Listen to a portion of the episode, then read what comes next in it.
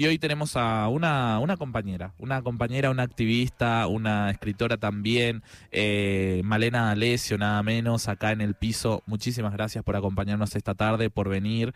Eh, y, y bueno, nada, ¿cómo estás? ¿Cómo te trata esta semana tan intensa en nuestro país? Hola, ¿cómo están? Bien, acá andamos bastante. Te devolví la pregunta. Sí, me devolviste, me devolviste la pregunta. Estamos, estamos bien, estamos también bastante nada, con una coyuntura que se palpa en los barrios populares donde se habla mucho, ¿no? De la cuestión económica, se habla mucho de la cuestión eh, de, judicial también. Sabemos que todo lo que sucedió con Cristina, por lo menos, fue agenda esta semana eh, y atrás de eso estábamos hablando con economistas que nos traducían el ajuste que eh, Sergio Massa implementaba mientras sucedía todo eso y hablaba un poco todo de... Del... Pasé de ser la entrevistada a ser la entrevistadora. No, no, está, está, perfecto. Yo, yo te me encanta, me encanta. Es más fácil además. No, puede ser, no sé, depende.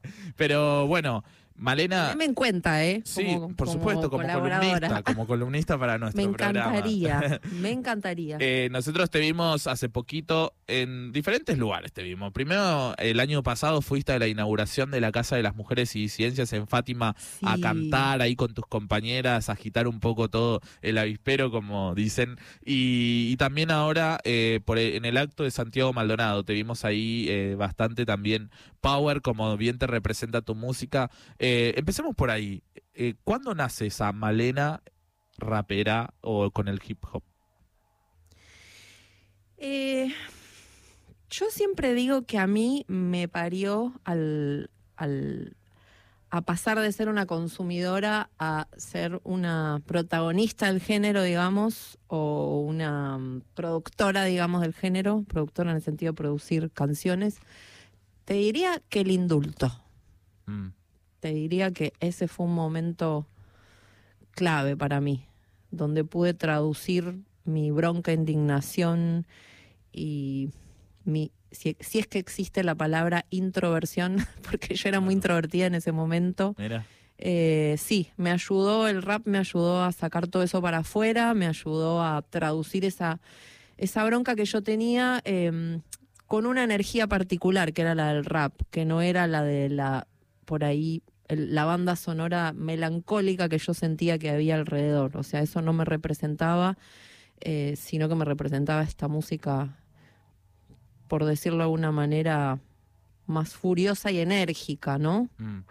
Y, Fue totalmente terapéutico al, comienzo. Y ya tenías, eh, no sé, yo no me imagino yo escucho a diferentes artistas que van surgiendo ahora, sobre todo desde hace tres o cuatro años, que se hizo un boom de diferentes raperos, traperos que están girando por, por todo el mundo, básicamente.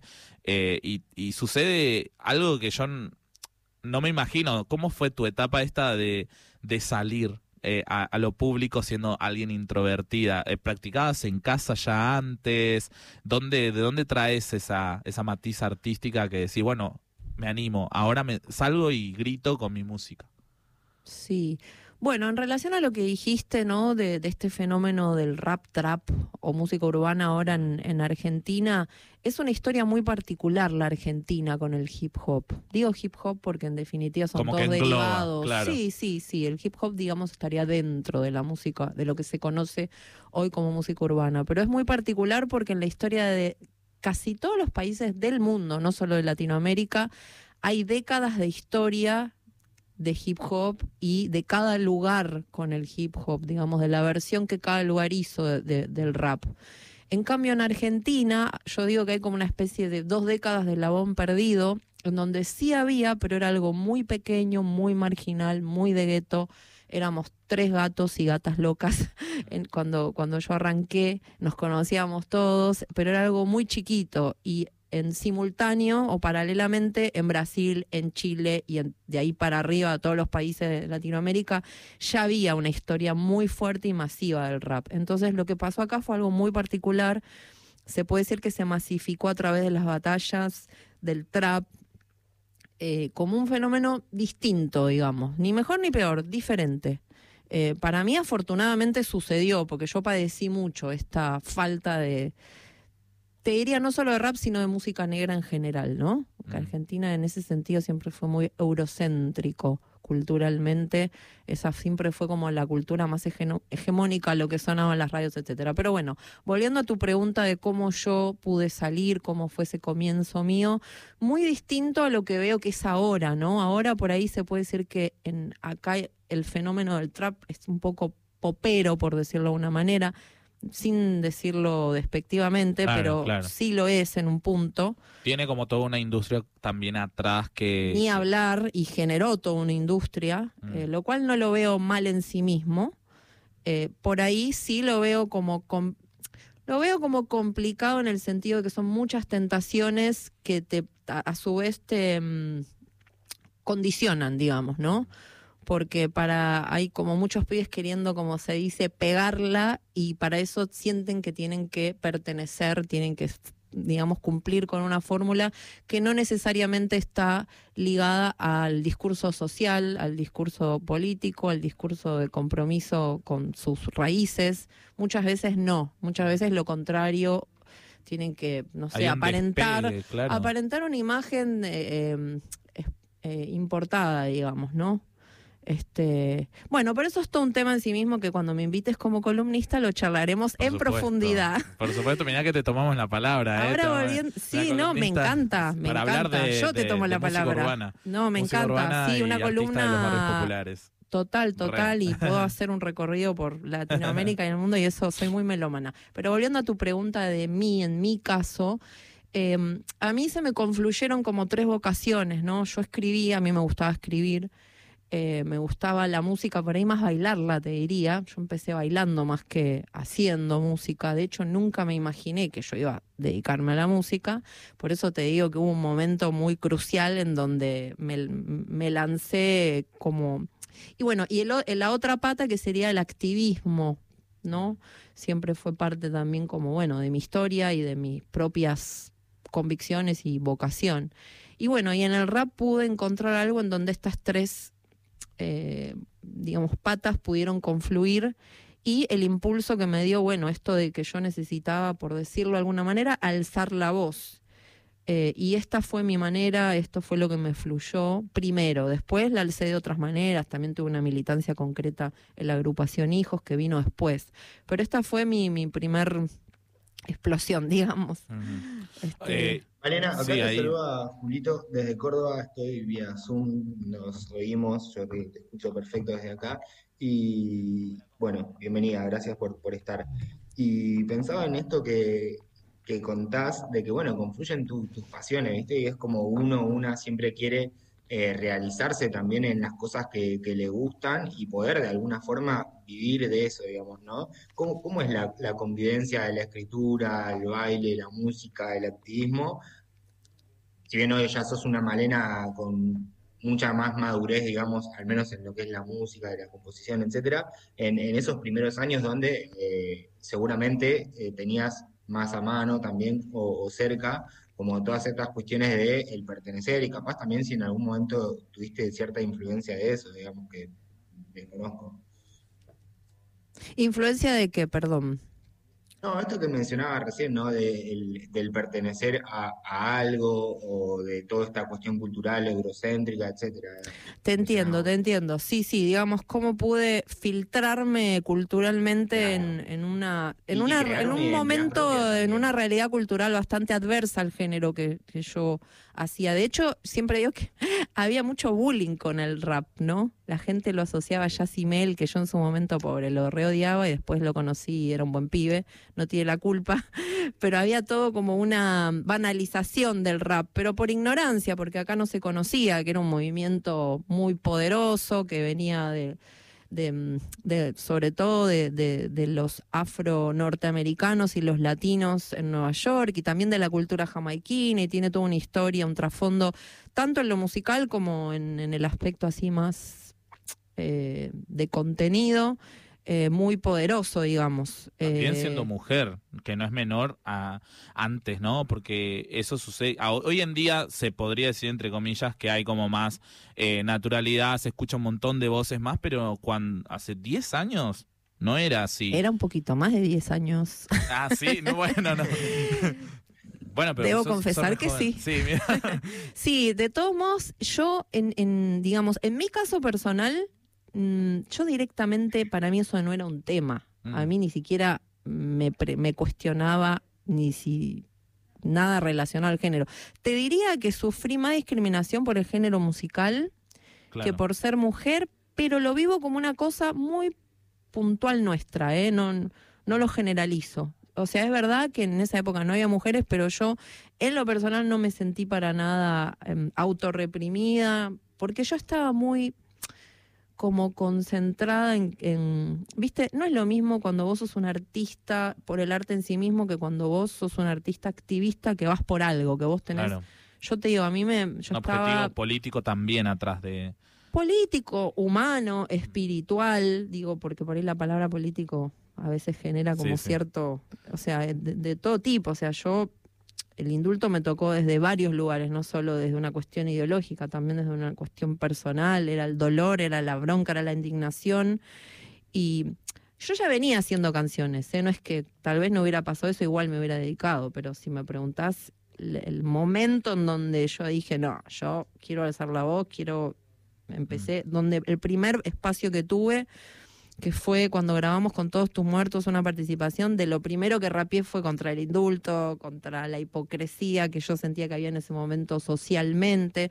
Yo estaba muy enojada, digamos, con, con el clima de época, me parecía que había una tibieza que no, no estaba a la altura de las circunstancias, bla, bla, bla, y bueno, ahí empecé y escribía letras y después hice la letra Hijo Desaparecido, que bueno, en ese momento no estaba el, el ¿cómo se dice?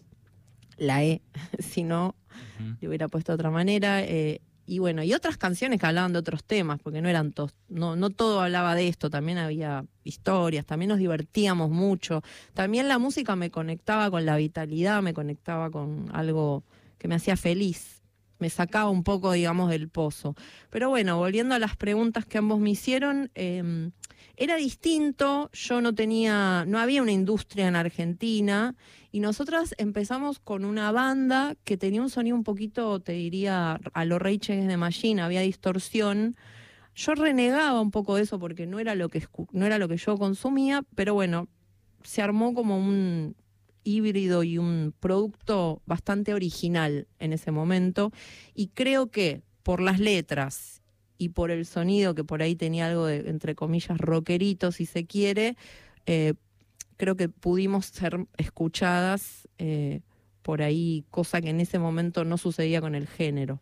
Eh, estamos, eh, conversando con Malena D'Alessio que vino a visitarnos muy amablemente acá en, el estudio en la, en la radio en Maipú 555 ¿555? Sí, perfecto. Ahí me, están corrigiendo. 555, perfecto. Eh, eh, ¿Te parece si escuchamos una de tus canciones con la murga de Falta y Resto y seguimos con la entrevista en un ratito? ¿Te parece? Me encanta. Gracias. El Gil vuelve al bulín. ¿A dónde andás? Curda y de madrugada. ¿Dónde andás? Habiendo fracasado en la pelea del día a día contra la realidad, del noche a noche contra la tristeza, no encuentra otro consuelo el muy cobarde que levantarle la mano a su pareja.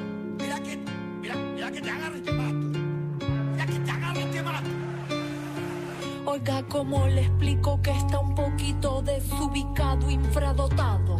¿No ve que la prehistoria ha terminado? Que del macho de la casa solo queda el triste mito y que la que era sometida lo tiene bien cortito. Ay, papito, qué patética, retrógrada película. Que la humanidad avance y usted siga cavernícola, el De mano larga y mente corta, el músculo que se desata y se desborda. Involucionando ando el simio del pasado. Señales de un cerebro débil, subdesarrollado. Adrenalina, mijo, testosterona en altos grados. Neuronas ausentes, puños hematomas. Trajes y corbatas recubriendo al energúmeno que de noche le da golpes y de día hace los números. No hay negociación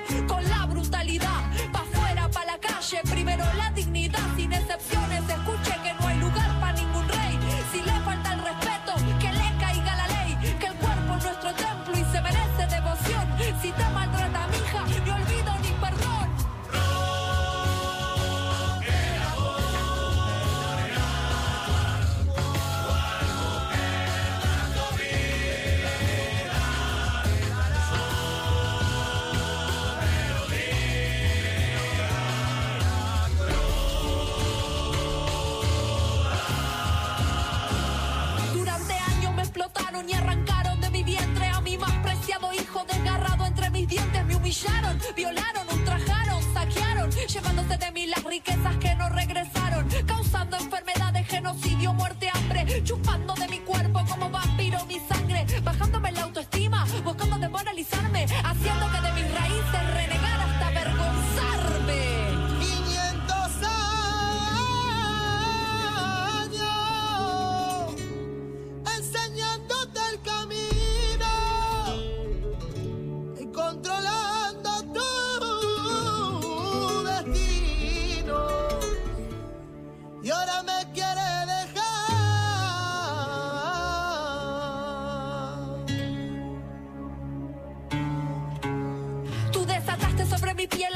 escuchando a Malena D'Alessio, justamente, nuestra invitada del día de hoy en La Garganta Radio. Eh, bueno, estamos hablando de esto de la antropología detrás de, de- mientras la música pasaba, estamos hablando de la antropología de la música. Resumime eso, ¿cómo trabajas vos tu, tra- composición musical?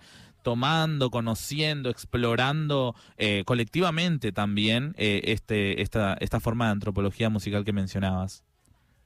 Bueno, viste, mucha gente cree que el rap eh, es solo la parte vocal, la letra, y yo por lo contrario creo que en la historia del rap hay como todo un, un- un recorrido de fusiones y de distintos sonidos de hip hop que se fueron dando en cada lugar, ¿no? Con improntas locales. En mi caso a mí me encanta, porque soy muy melómana en general, no consumo solo rap, consumo muchísima música.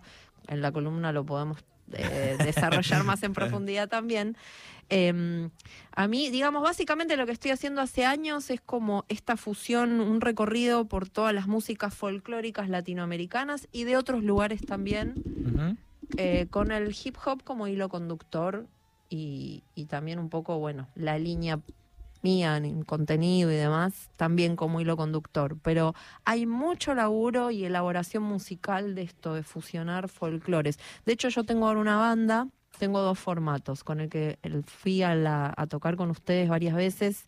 Es el Sound System, que vamos con las chicas, pistas y una toca la guitarra, hacemos un poco acústico, pero con la banda los músicos son casi todos músicos de distintos folclores. El guitarrista es mendocino y toca folclore argentino y toca música cubana y tocan música brasilera y tocan Después está la, flamenco. la chica que, claro, canta como flam, eh, música. Unas cantantes que son unas monstras. Mariana de Benedetti, Lisdana Fleitas, Virginia Márquez a veces también me acompaña.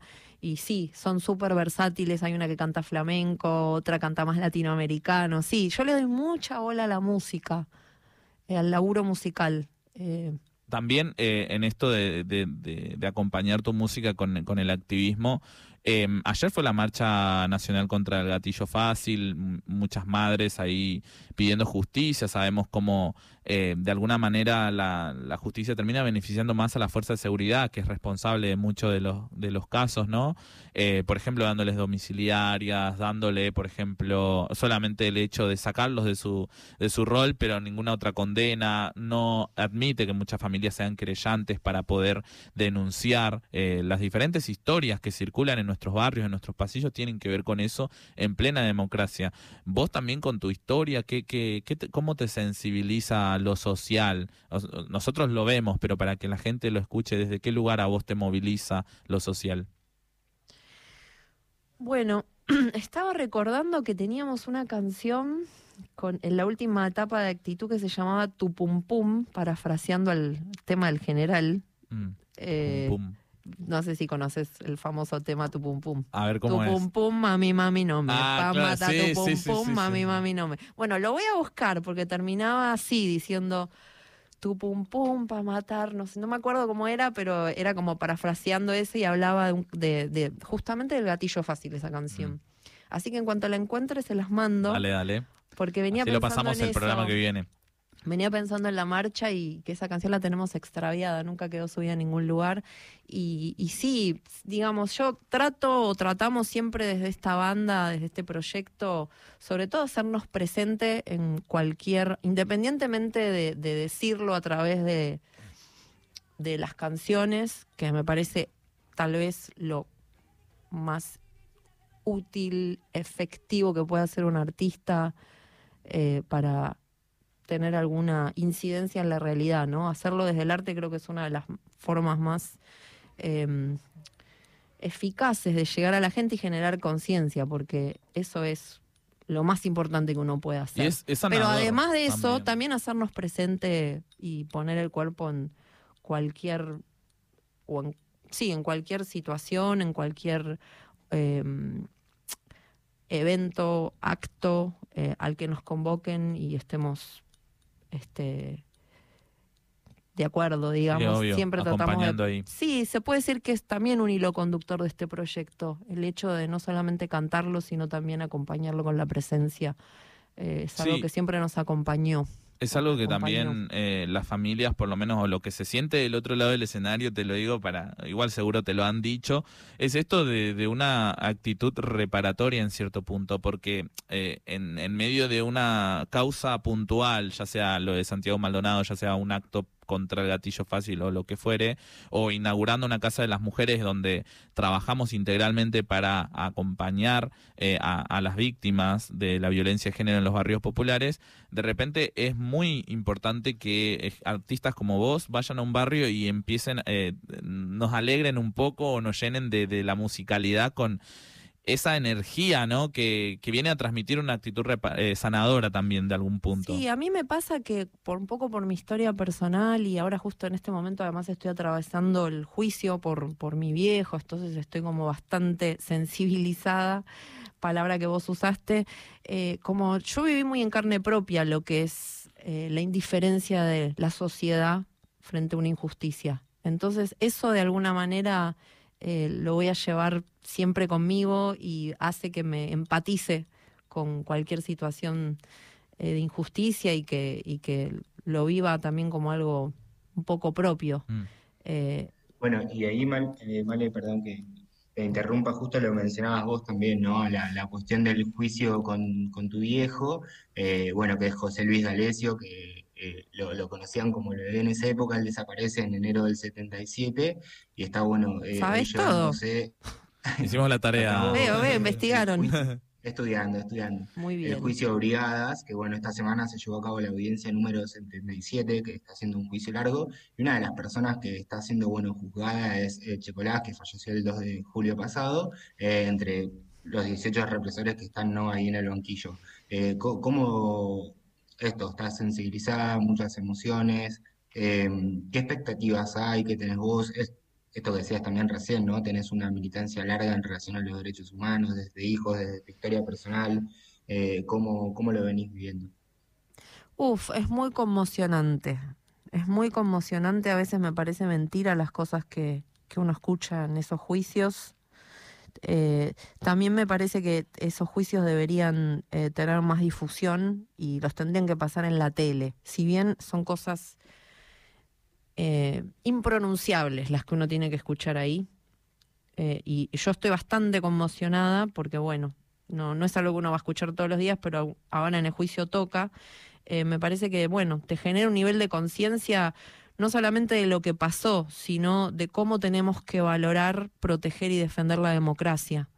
Eh, que no es natural la democracia y que hay, corrió mucha sangre en este país, en Latinoamérica y en el mundo para que eh, podamos ahora eh, gozar de una democracia por más imperfecta que sea y con todas las críticas que tengamos, pero que nunca es lo mismo que una dictadura. Entonces, no sé, te, te da una dimensión y una perspectiva distinta el hecho de tener contacto con, con cosas como testimonios como los de los juicios.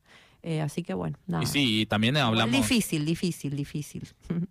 hablamos de una Latinoamérica en resistencia, ¿no? Vos hablas esto de no, eh, no es algo natural la democracia, sino que es a partir de la lucha de gente como, eh, como tu viejo, un montón de todos los compañeros y las compañeras que, que bueno, nosotros los que eh, salimos de un taller y en un taller de, un barrio popular, aprendimos quién eran los 30.000, las madres, las abuelas, Rodolfo Walsh y un montón de otras personas que hicieron nuestra historia ahí en el barrio, eh, porque después la matrícula del colegio y después un montón del sistema educativo en sí no profundiza tanto en eso. Entonces, por eso es fundamental eh, los medios de comunicación, como vos decís, ¿por qué no están eh, televisando estos casos que son tan sí, importantes? Igual es cierto que estamos en un momento donde volvió a reinar entre los jóvenes masivamente el discurso apolítico. Mm y todo esto que por ahí hablamos entre nosotros no deja de ser en un punto una burbuja y eso es importante concientizarlo porque también hay un laburo que hacer.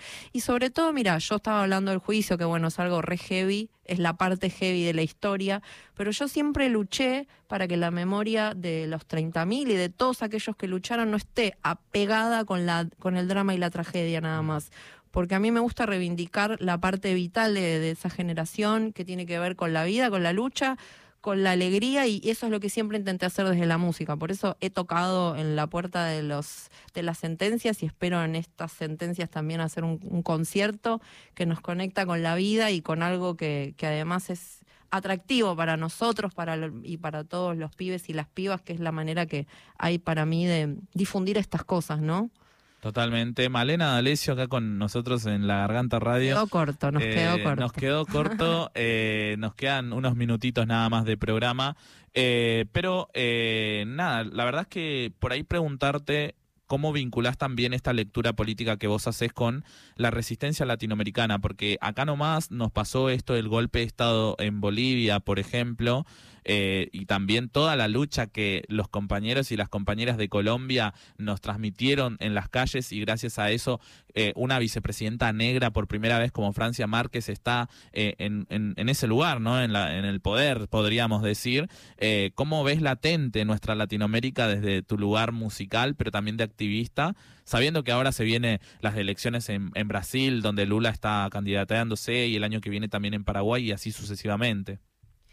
Bueno, me vas a tener que invitar a otro programa para hablar de eso porque es muy largo el tema. Yo me siento una privilegiada de haber podido recorrer, recorrer a través de la música Latinoamérica y haberme empapado de todas estas luchas y todas estas culturas y todas estas tragedias y todas estas alegrías em, de manera personal, digamos, de haber tenido contacto y siento la responsabilidad de difundirlo. Siempre lo sentí como una responsabilidad y un gusto además hacerlo.